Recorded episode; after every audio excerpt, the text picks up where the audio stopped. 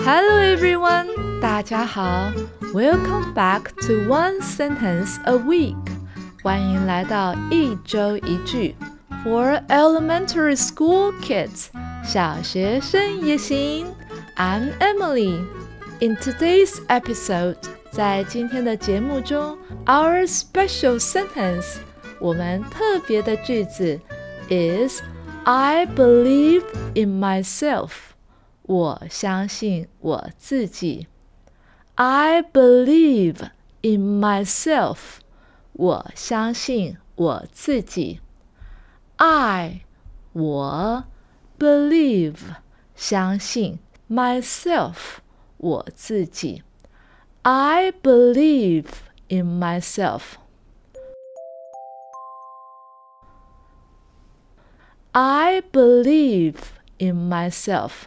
这个句子中，believe 和 myself 的中间有一个介系词 in，i n。为什么呢？believe 的中文是信任，而介系词 in 在什么之中，强调的是一种对自己内在的能力以及潜力的信心，表示相信自己。内在具有实现目标的能力，所以 I believe in myself。我相信我自己的能力、自己的潜力和自己的判断力。那我们中文解说就到这里喽。我们来听一些英文吧。What does it mean？它代表什么意思呢？I believe。In myself，我相信我自己，means 代表着 having confidence 有信心，in my abilities 在我的能力中，and trusting 而且信任 that I can achieve 我可以达到完成 my goals 我的目标。It's a positive。 它是一个正向的 and empowering 力量强大的 mindset 心态。I believe in myself means having confidence in my ability and trusting that I can achieve my goals. It's a positive and empowering mindset. For example，举例而言，When you face challenges，当你面临挑战，or have a task，或者是有一个任务 to complete，要来完成，saying 说出口，I believe in myself，我相信我自己，can boost your motivation。 可以提升你的动力，and help you 帮助你 overcome 克服 obstacles 障碍困难。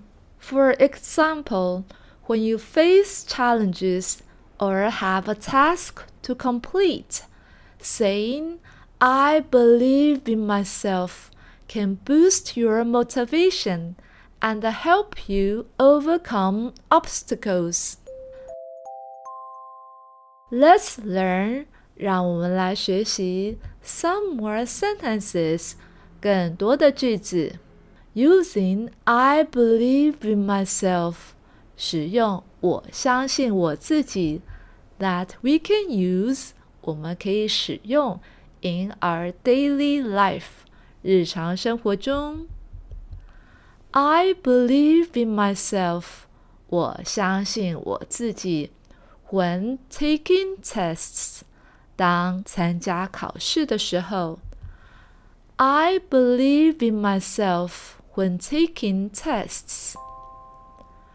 I believe in myself. 我相信我自己。